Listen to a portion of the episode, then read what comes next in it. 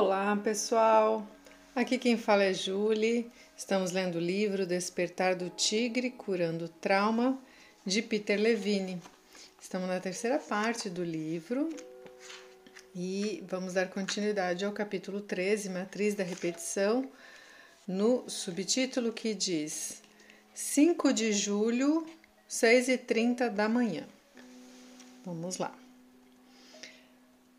Bessel van der Kolk, um psiquiatra pesquisador que deu grandes contribuições ao campo do estresse pós-traumático, conta a história de um veterano que ilustra claramente a, os aspectos perigosos e repetitivos da reatuação em seu impulso para a resolução. No dia 5 de julho, no final da década de 80, um homem entrou numa loja de conveniência às 6h30 da manhã. Ele estava com a mão no bolso, simulando um revólver, e exigiu que o caixa lhe desse todo o conteúdo da caixa registradora. O homem pegou aproximadamente cinco dólares em trocados e voltou a seu carro, onde permaneceu até que a polícia chegasse. Então, o jovem saiu do carro e, de novo com a mão no bolso, disse que tinha um revólver e que todos deveriam ficar afastados. Felizmente, ele foi preso sem levar nenhum tiro. Na delegacia, o policial que examinou os registros do homem descobriu que ele tinha cometido outros seis roubos à mão armada nos últimos 15 anos, todos às 6h30 do dia 5 de julho. Ao descobrir que o homem era um veterano do Vietnã, a polícia supôs que isso era mais do que uma mera coincidência. Eles o levaram a um hospital de veteranos que ficava nas redondezas, onde o doutor teve a oportunidade de conversar com ele. O médico perguntou diretamente ao homem: O que aconteceu com você em 5 de julho às 6h30 da manhã? Ele respondeu diretamente: Enquanto estava no Vietnã, o pelotão de que ele fazia parte foi emboscado pelos Vietcongs. Todos morreram, menos ele e seu amigo Jim. Isso tinha acontecido em 4 de julho. Escureceu e os helicópteros não podiam resgatá-los. Eles passaram uma noite aterrorizante, juntos num campo de arroz, cercados pelos Vietcongs. Às 6h30 da manhã, Jim foi atingido no peito por uma bala Vietcong e morreu nos braços de seu amigo às 6h30 da manhã de 5 de julho. Depois de voltar aos Estados Unidos, o homem reatuava o aniversário da morte de seu amigo todo 5 de julho, em que ele não estava preso. Na sessão de terapia com o doutor, o veterano experienciou a dor da perda de seu amigo e estabeleceu então uma conexão entre a morte de Jim e a compulsão que sentia para cometer os roubos. O homem conseguiu parar de reatuar esse trágico incidente ao se conscientizar de seus sentimentos e do papel que o acontecimento original tinha representado em seu impulso compulsivo. Qual era a conexão entre os roubos e a experiência do Vietnã? Ao representar os assaltos, o homem estava recriando o tiroteio que tinha resultado na morte de seu amigo e do resto de seu pelotão ao incitar a polícia a juntar-se à reatuação. O veterano obtinha o elenco de personagens necessários para representar o papel do Vietcong. Ele não queria ferir ninguém, por isso usava sua mão em vez de um revólver. Depois, levava a situação ao auge e invo conseguia invocar a ajuda de que necessitava para curar seus ferimentos psíquicos. Desse modo, conseguia resolver a angústia, a tristeza e a culpa em relação à morte violenta de seu amigo e aos horrores da guerra. Se olhássemos para os comportamentos desse homem sem saber nada sobre seu passado, poderíamos pensar que estava louco. Contudo, com um pouco de sua história, Contudo, com um pouco de sua história, podemos ver que suas ações eram uma tentativa brilhante de resolver uma profunda cicatriz emocional. Sua reatuação o levou até o limite, repetidamente, até que finalmente conseguiu livrar-se do pesadelo opressivo da guerra.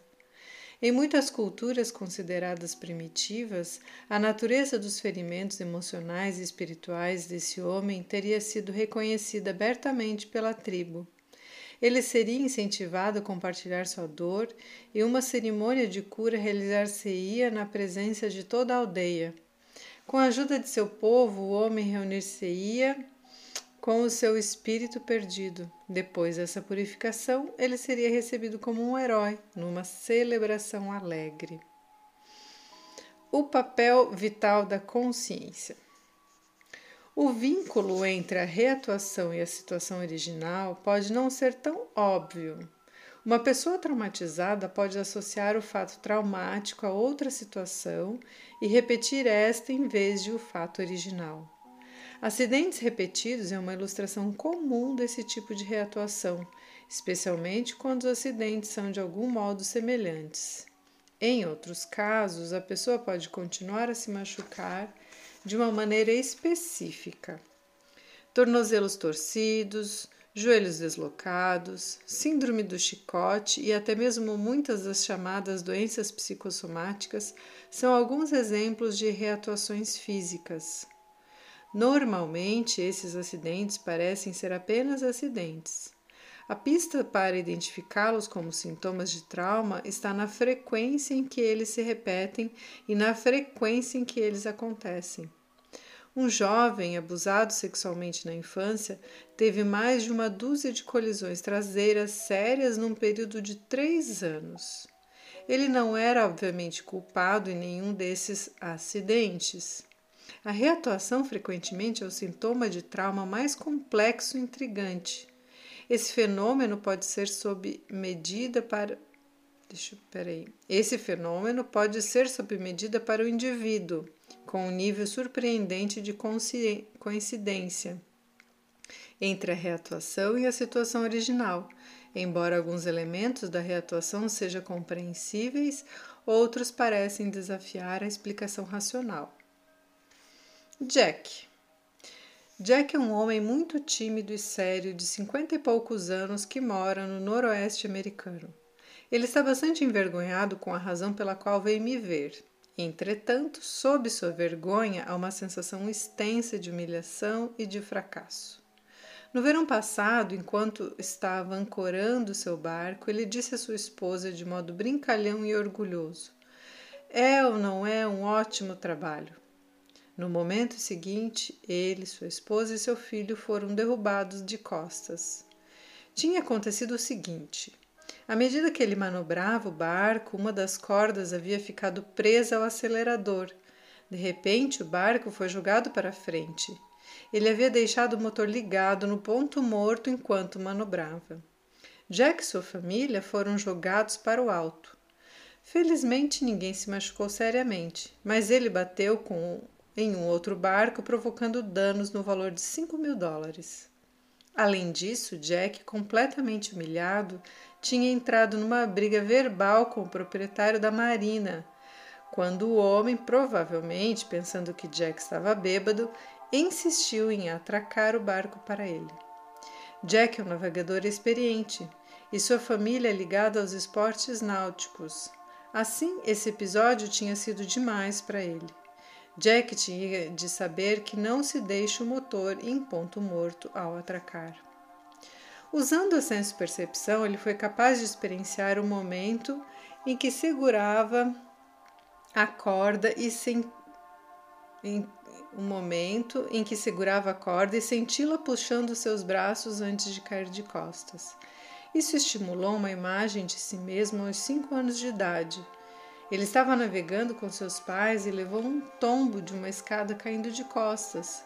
Ficou sem ar e aterrorizado por não conseguir respirar.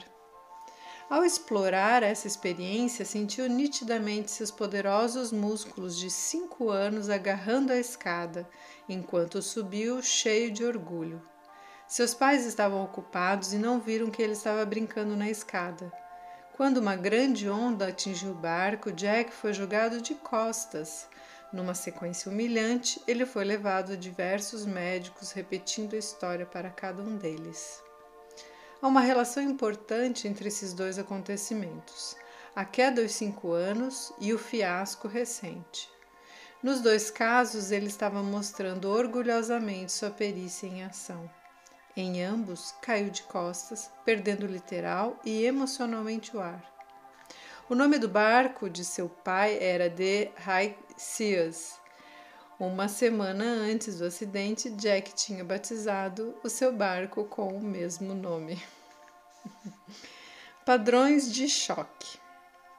Quando Jack renomeou o seu barco, estava preparando o palco para a reatuação que ocorreu depois, como foi também o caso do veterano do Vietnã. É frequente ocorrerem lembretes dos incidentes, por coincidência, imediatamente antes de uma reatuação. O que é ainda mais surpreendente para um observador não envolvido é o fato de as relações entre esses incidentes, as reatuações subsequentes e o trauma original serem bastante claras. Contudo, a pessoa traumatizada normalmente não tem a menor ideia disso. É frequente que uma reatuação coincida não com lembretes incidentais inconscientes, mas sim com o aniversário de um fato traumático. Isso pode ser verdadeiro mesmo que o indivíduo não tenha uma memória consciente de ocorrência do fato. O vínculo entre a experiência original e a reatuação é tipicamente inconsciente, mesmo no caso de pessoas que lembram do acontecimento. Sem dúvida, como veremos, a falta de percepção consciente tem um papel chave na perpetuação dessas repetições que frequentemente são bizarras. Pessoal, eu vou parar por aqui. Esse áudio, esse capítulo, quero dizer, ele ainda é longo, tá? É, ele vem trazendo então alguns exemplos dessa reatuação e que parece ser mais inconsciente, né, do que consciente. A gente reatua mesmo quando a gente sabe, lembra do nosso trauma inicial. A gente faz reatuações sem ter consciência de que aquela reatuação seja relacionado ao nosso trauma inicial. Né? Interessante isso. Espero que vocês tenham ótimas reflexões e até o próximo áudio.